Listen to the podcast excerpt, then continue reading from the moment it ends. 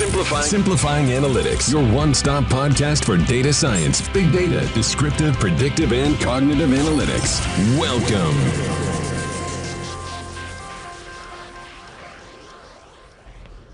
El santo grial cuando hablamos de analítica para el sector educativo, sin duda alguna está cuando hablamos de analítica de aprendizaje. Y esto se refleja en cómo podemos hacer que los estudiantes aprendan mejor a partir de acciones que detonan las analíticas. Hola a todos, mi nombre es Miguel Molina, fundador de Analyticus, y en este episodio tendremos a dos expertos de nuestro equipo, a Yari David, especialista y terapeuta en aprendizaje, y Armando Álvarez, cofundador de Analyticus y que lleva las operaciones de la empresa. Y estaremos hablando pues en una charla muy de café justamente sobre la analítica de aprendizaje, qué es lo que esto significa, cuáles son diferentes ángulos y ópticas para ver la analítica de aprendizaje. Bienvenidos a otro episodio más. Cualquier pregunta, encantadísimos en poder responderla. Muchas gracias. Comenzamos.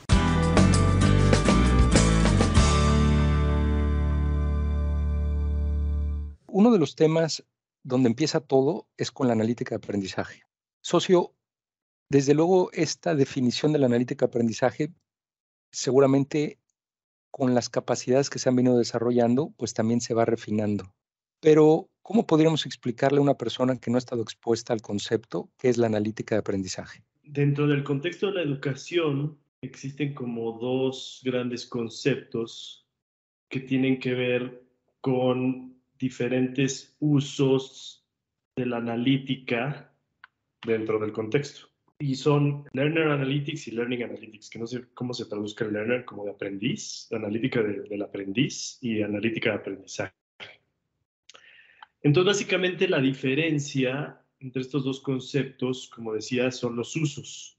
En el caso de, de, de este concepto de analítica del aprendiz, tiene que ver más con la gestión del estudiante desde la perspectiva de la institución educativa.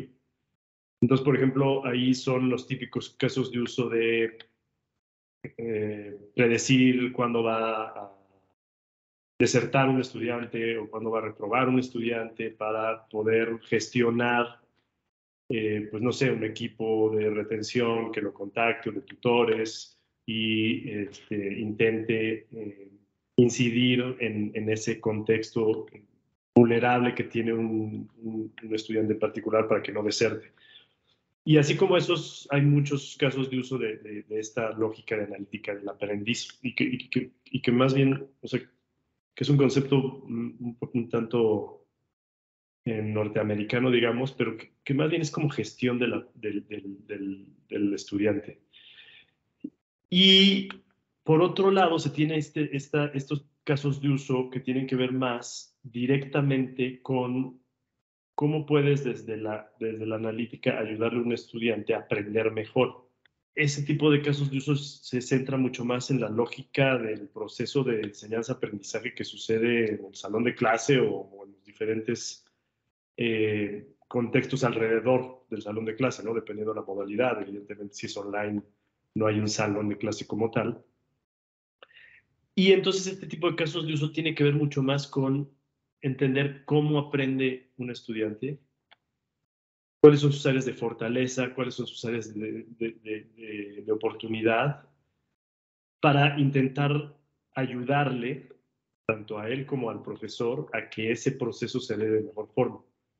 Entonces, pues existen, o sea, el, el típico caso es el del aprendizaje adaptativo, digamos, que es como de los primeros casos de uso que ha surgido de la analítica de aprendizaje, que no ha terminado de cuajar, siento yo, pero que tiene que ver con estas cuestiones de poderle eh, como dosificar la dificultad, por ejemplo, de los ejercicios o de las preguntas o, del avance programático que tiene un estudiante, adaptarlo y personalizarlo depende de, de, qué tan avanzado o no esté en cierto tema. Entonces hay, hay aplicaciones como, por ejemplo, para hacer en automático exámenes personalizados, como con esta lógica. Y últimamente empiezan a surgir como casos de uso que van más allá de ese que es como el típico y que están como más relacionados con mentores o guías eh, digitales que permitan como hacer recomendaciones eh, alrededor de ese proceso de enseñanza-aprendizaje, tanto para profesores como para, para estudiantes. y bueno, obviamente es una de las soluciones que nosotros tenemos que le llamamos Portrait, es eso, con sus especificaciones, que seguramente ahorita platicaremos, pero se está yendo como que hacia allá un poco el, la analítica de aprendizaje. Ayari, evidentemente en, el trabajo que hace una terapeuta de educación, especialista en educación, pues previo, digamos que a la era de la tecnología, pues tú ya hacías un proceso de caracterización y entendimiento del proceso individual de aprendizaje. ¿Cómo cambia el paradigma previo a el uso de tecnologías como el LMS para intentar entender cómo aprende un chico versus em, pues hace cinco años, diez años que quizá la penetración no era tanta? Lo que se hace, lo que se hace normalmente o antes, hace cinco años, es lo que se llaman evaluaciones psicopedagógicas. Y en ellas, pues sí cambia mucho porque es toda una, mm, eh, pues, no, es, caracterización, es un verdadero conocimiento de las áreas de oportunidad, las áreas de, de fortaleza de los estudiantes a nivel de muchas, muchas, muchas áreas. De, utilizando como baterías o pruebas estandarizadas muy específicas para conocer exactamente cómo está la parte intelectual, cómo está la parte académica, cómo está la parte social, la de atención, la emocional. Y lo que, lo que sí es que una de las cosas, o las desventajas, es que lleva mucho, mucho tiempo, o sea, necesitas estar con, con cada estudiante por lo menos seis u ocho horas analizando cada detalle. Entonces, aprovechando la tecnología, lo que se hace con el LMS es de ver todos estos mismos aspectos, se tratan de buscar a través de las huellas que va dejando en estas plataformas qué es lo que está pasando con cada uno de los estudiantes en estos aspectos, ya sea en la parte académica, cómo está socializando, cómo está, eh, qué tanto está atendiendo, cómo están sus funciones ejecutivas, cómo está emocionalmente. Y de esta forma creo que puedes como atacar, bueno, no atacar, pero ayudar o apoyar un problema a muchas personas en poco tiempo. Entonces, dejas porque de, la otra forma, pues estás nada más con los que saltan, ¿no?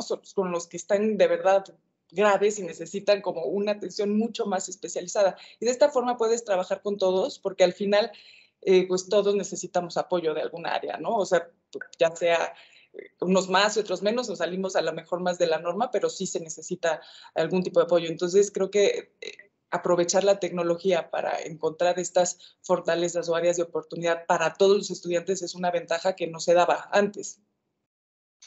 Ayari, y en la inspiración que tuviste para crear el, framework de analítica de aprendizaje, que hoy son cuatro pilares, etcétera, ¿nos podrías contar un poquito más de ese framework, de mm, cuáles son los pilares o las áreas de desarrollo, los building blocks, etcétera? Sí, justo está basado en esto que te digo, en estas evaluaciones psicopedagógicas, porque para conocer a, los estudiantes a profundidad, pues se tienen que tomar en cuenta varios aspectos. Por una parte, el aspecto intelectual, en el que se puede ver cómo está su comprensión verbal, cómo está su razonamiento perceptual, cómo es su velocidad de procesamiento. Por otra parte, tienes que conocer también cómo está académicamente, ¿no? O sea, si con respecto a los demás, si tienes que compararlo con respecto a los demás, si está dentro de la media, arriba de la media, abajo de la media. Y a través de diferentes este, pruebas estandarizadas, también cuestionarios que se le hacen a las personas que los rodean, puedes también saber cómo están los aspectos de atención en el día a día, cómo están el aspecto social, cómo está el aspecto atencional. Entonces, basado en este mismo diagnósticos que se hacen en este tipo de evaluaciones, es que eh, pensamos en la posibilidad de ver cuáles son como los más rescatables al analizar este, todas los, pues sí, ahora sí que las huellas que está dejando los estudiantes en las plataformas. Entonces, partimos de las que son más factibles y más importantes de analizar. Entonces, concluimos que es importante conocer todo el aspecto académico, por una parte, o de aprovechamiento, lo que es el rendimiento escolar, que se puede obtener a partir de pues las calificaciones por una parte, pero también el compromiso que tiene el estudiante al entrar a la, al entrar a la plataforma, a la clase, al salón o, lo que, o la modalidad que, en la que esté, qué tan eficiente y efectivo es para realizar sus trabajos, sus tareas, este, todas las, las asignaciones que le estén dando. Esa por una parte sí se puede rescatar como muy fácilmente del LMS. Por otra parte está la parte de social, ¿no? Ahí gracias a los chats, los emails, los foros, las discusiones, las interacciones que puede tener el estudiante con otros compañeros o con los mismos profesores, se puede también ver qué tipo de comunicación tiene, cómo es su interacción, eh, cómo es este, su colaboración con los demás. Es decir, si es extrovertido, si es introvertido, si puede trabajar en equipo fácilmente o si trabaja de manera más bien independiente, si es empático o no es empático. Otra área que también es muy importante y que se puede ver fácilmente a través tanto del LMS como de análisis de texto es su disposición hacia el aprendizaje. Esto nos referimos más a toda, toda esta parte de como su actitud, sus emociones, sus sentimientos hacia el aprendizaje.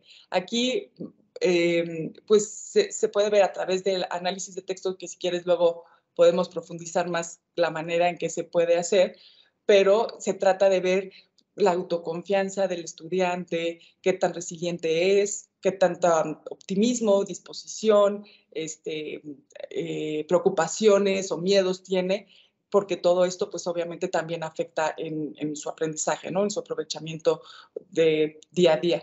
Y por último, eh, también se puede analizar lo que son las funciones ejecutivas que tienen una relación muy directa con la atención de los estudiantes en el salón de clases. Y estas se, se, se observa aquí cómo es el manejo del tiempo del estudiante, cómo su memoria, eh, si puede prever, si puede revisar, si procrastina, si es impulsivo al responder. Y pues bueno, también obviamente tiene una relación muy, muy importante con lo que con su rendimiento, ¿no? Cuando tienes buenas funciones académicas ejecutivas, pues tu rendimiento académico también se va a ver favorecido. Entonces es así como, como creamos las diferentes áreas, las cuatro áreas de desarrollo.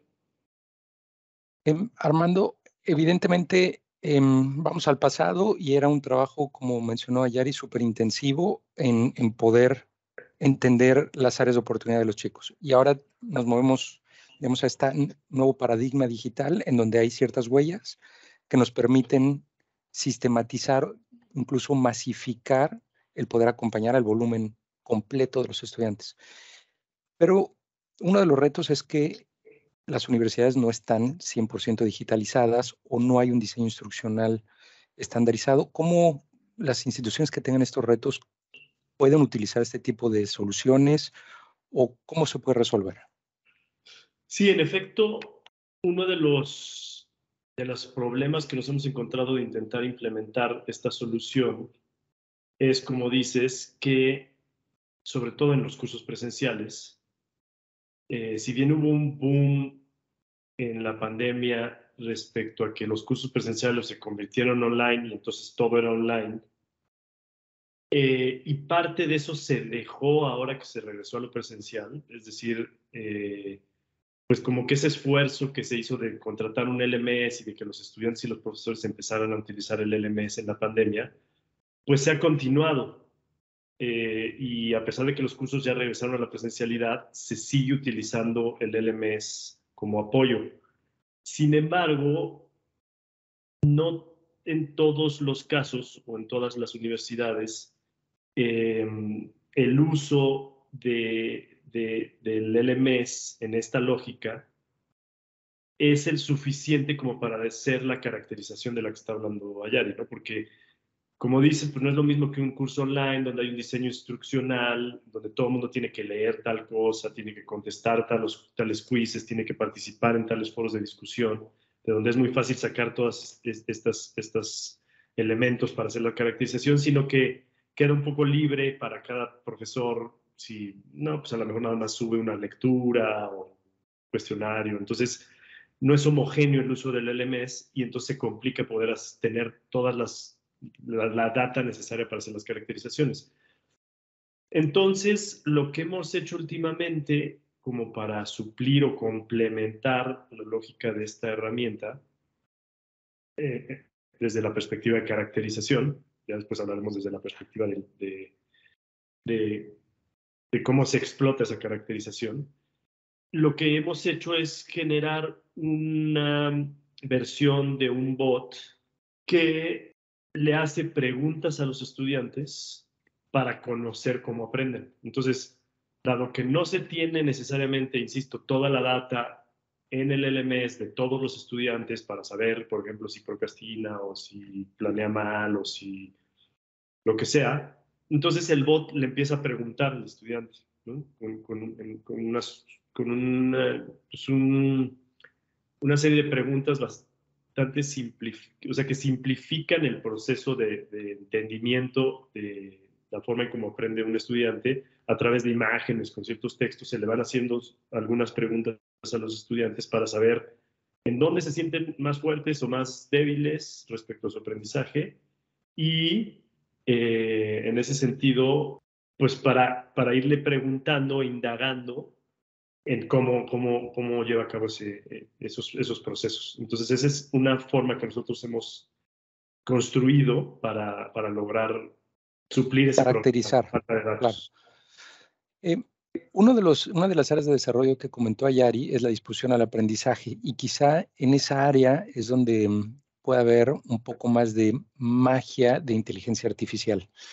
En, en ese sentido, eh, pues hay un modelo cognitivo. No sé si nos podrías contar un poquito más de ese modelo cognitivo, cómo se toman los textos y cómo a partir de esos textos se genera una radiografía con características como las que mencionó Anyari de resiliencia, optimismo.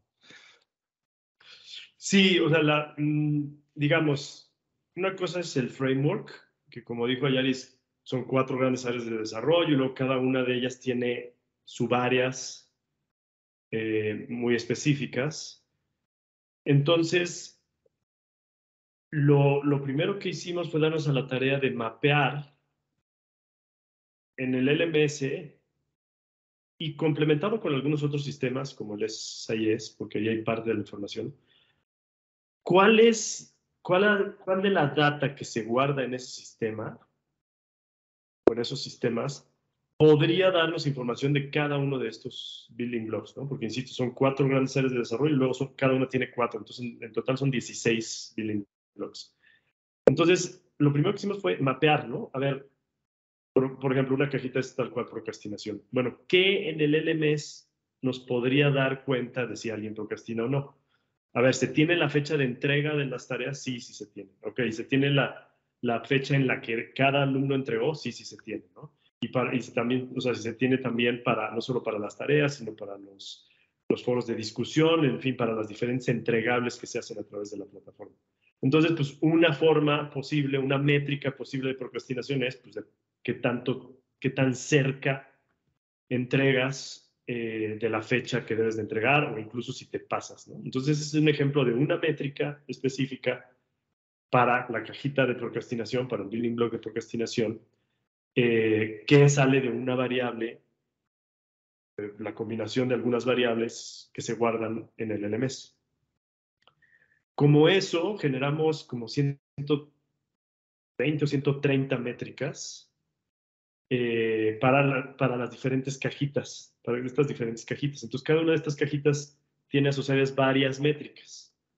La conjunción de esas métricas te hace el indicador de procrastinación.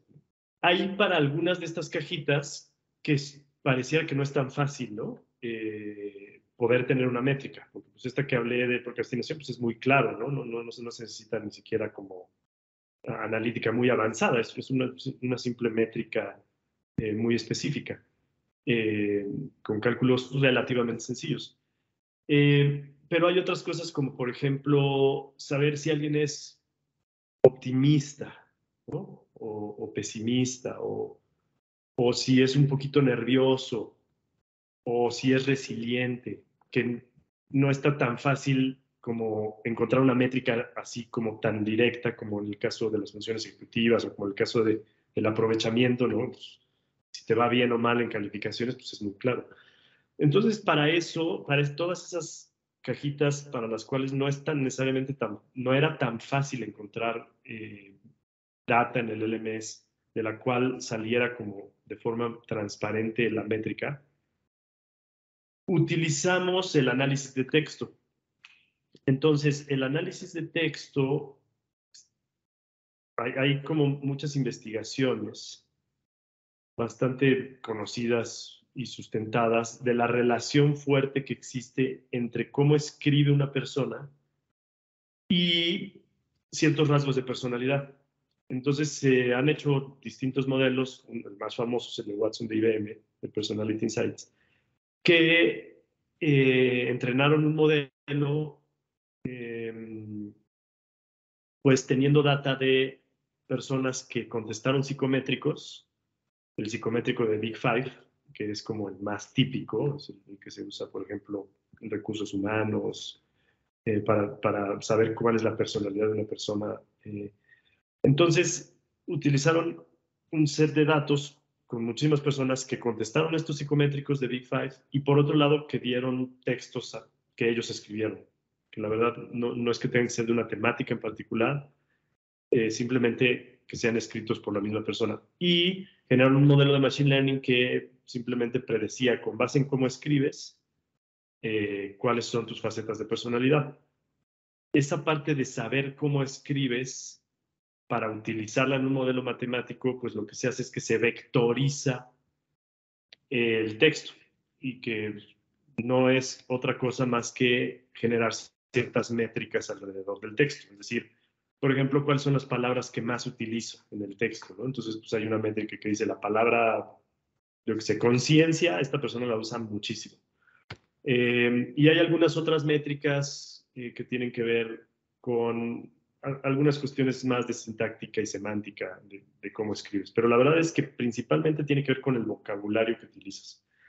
Entonces, una vez que vectorizas o le sacas métricas al texto de una persona, utilizas estos modelos de Machine Learning para correlacionarlo con las facetas de personalidad, de forma que puedas después eh, predecir para cuando no tengas eh, el psicométrico de una persona, pero sí el texto, pues cuáles son sus facetas de personalidad. Y entonces, en, en, este mundo del Big Five y en este psicométrico del Big Five hay muchísimas formas de, a través de estas facetas de personalidad eh, que utiliza, de, de caracterizar eh, la, la personalidad con bastante detalle. Entonces son cinco grandes métricas, eh, pero la combinación entre ellas te da diferentes lógicas de personalidad. Es alguien que tiene el optimismo muy alto, pero que es muy nervioso, pues entonces te da un tipo de, personalidad. Entonces nosotros utilizamos todo ese framework del Big Five y la interpretación de las, de las, de las métricas del Big Five para relacionarlo con nuestros building blocks.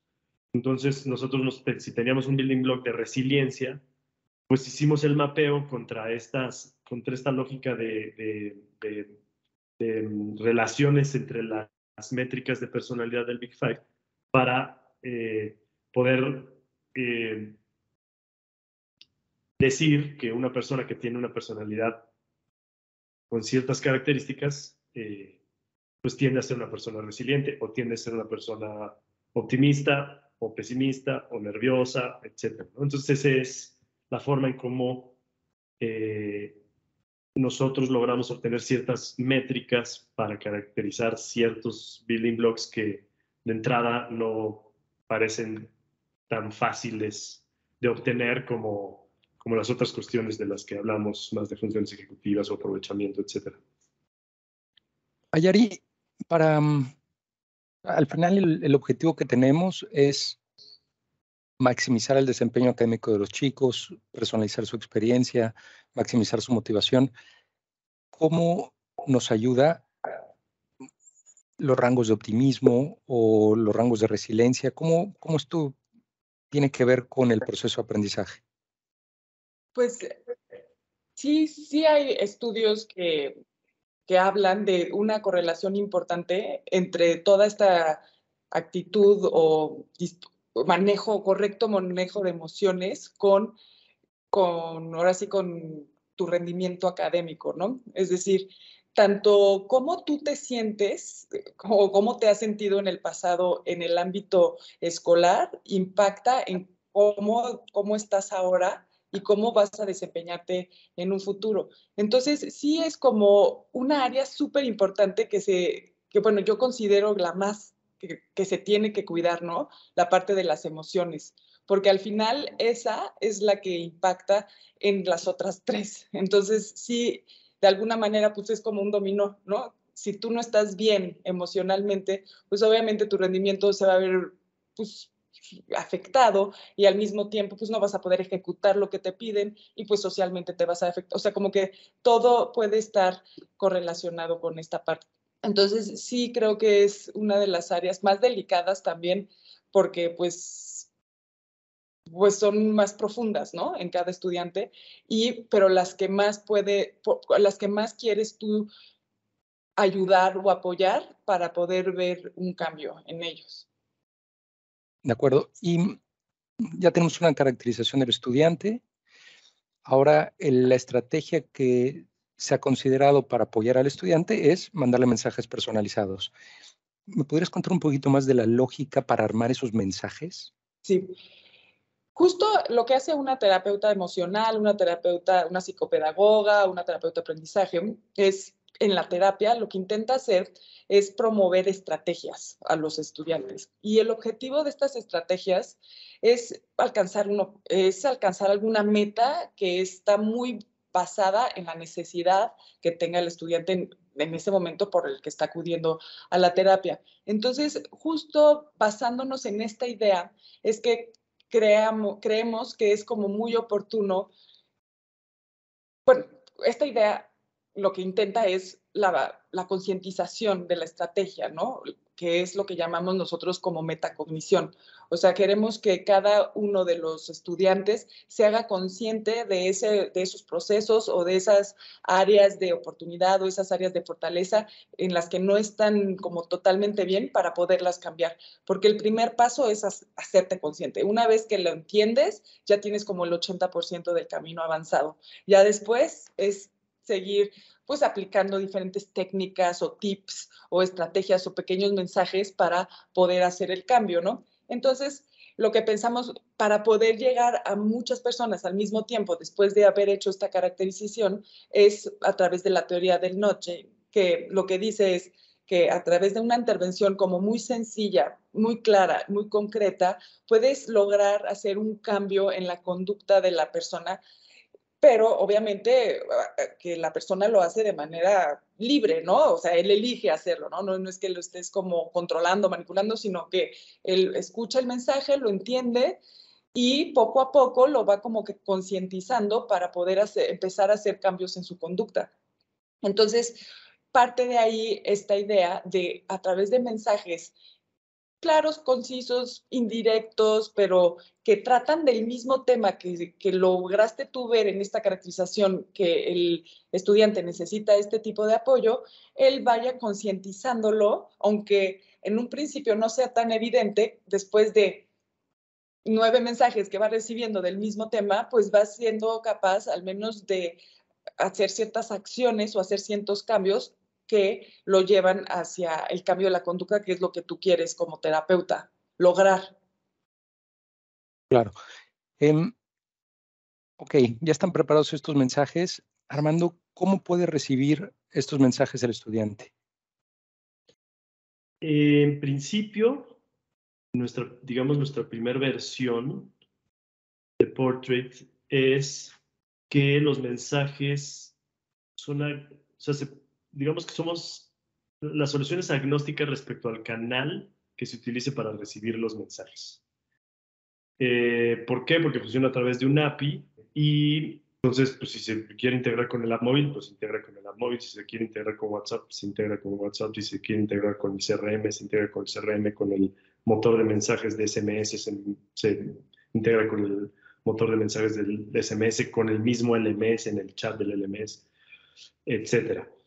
Eh, últimamente hemos también empezado a pensar en que el canal no nada más sea en una lógica de push notifications, es decir, de que recibes el mensaje ya, sino que sea a través de una experiencia un poco más, eh, digamos, a través del lenguaje natural, utilizando chatbots. Entonces, técnicamente al final es lo mismo, o sea, al final se, se, se, mueve a través de, de, de APIs, eh, pero nos podemos integrar con chatbots, con chatbots de terceros o nosotros también hemos estado desarrollando nuestras propias versiones de chatbots. Entonces, por ejemplo, tenemos una versión para Teams del chatbot eh, que integra ya no, ya no nada más la parte del envío de los mensajes, sino lo que hablábamos hace rato, ¿no? Eh, esta parte de que también te puede preguntar respecto a cómo aprendes para obtener información y poderte mandar esos mismos mensajes si es que no tiene información tuya eh, del LMS.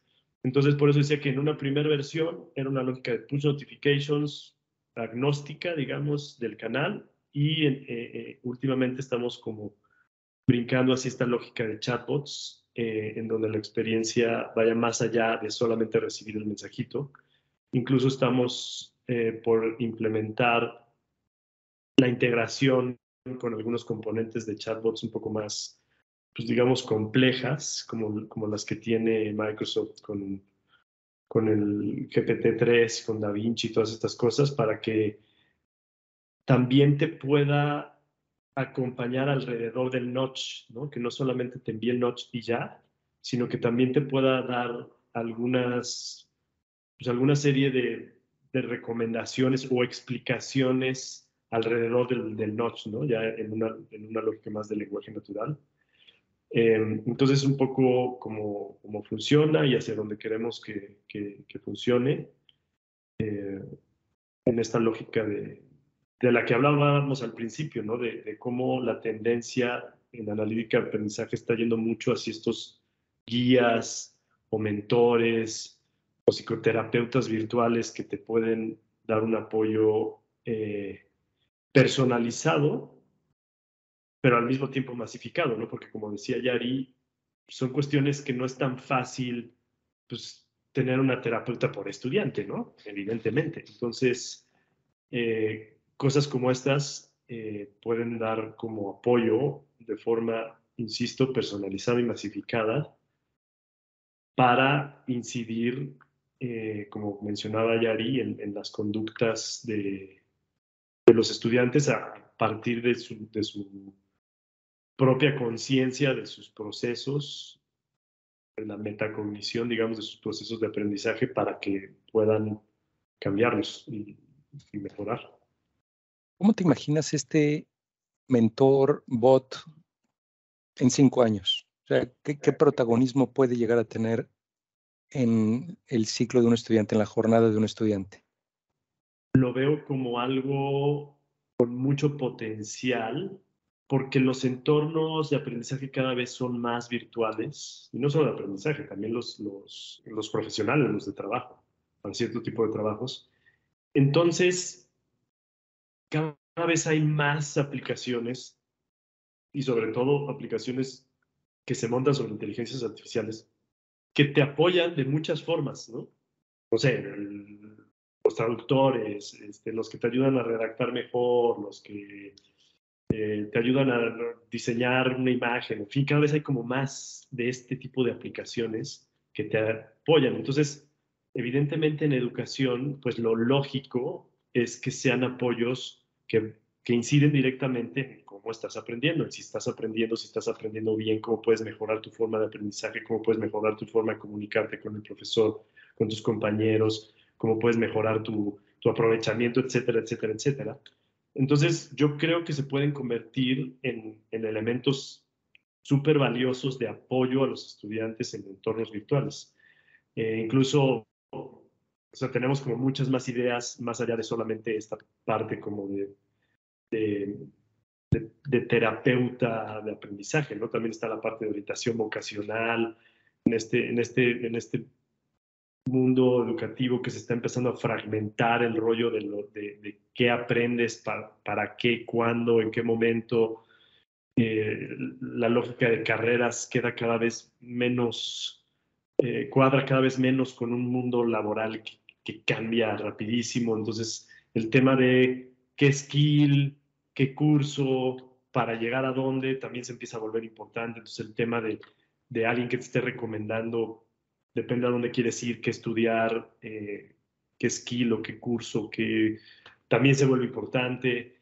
Eh, y hay pues muchas otras aplicaciones, ¿no? También algunas de las, de las cuestiones de, learning, eh, de, de learning analytics, digamos, de la parte de gestión, como la parte de retención, pues también puede haber bots que, que, que, apoyan, si tienes una parte de riesgo de, de, desertar, pues que te apoyen de, de diferentes formas. Entonces yo lo veo como pues sí, como todo un mundo bastante virgen y que tiene todo para poder ayudar a los estudiantes a, hacerse dueños de su, aprendizaje.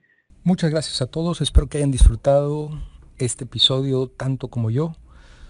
Por favor, no duden en dejarnos saber si hay algún tema en particular que quisieran discutir, alguna industria, algún caso de uso, alguna técnica nos pueden encontrar en analyticus.com con K e Y, igualmente en Twitter, analyticus1. En fin, en nuestra página pueden encontrar los links a las diferentes redes sociales, LinkedIn, Twitter, YouTube. En YouTube podrán encontrar varios videos de webinars que hemos venido dando en estos últimos meses. En fin, muchísimas gracias. Hasta la próxima. Simplifying Analytics, your one stop podcast for data science, big data, descriptive, predictive, and cognitive analytics.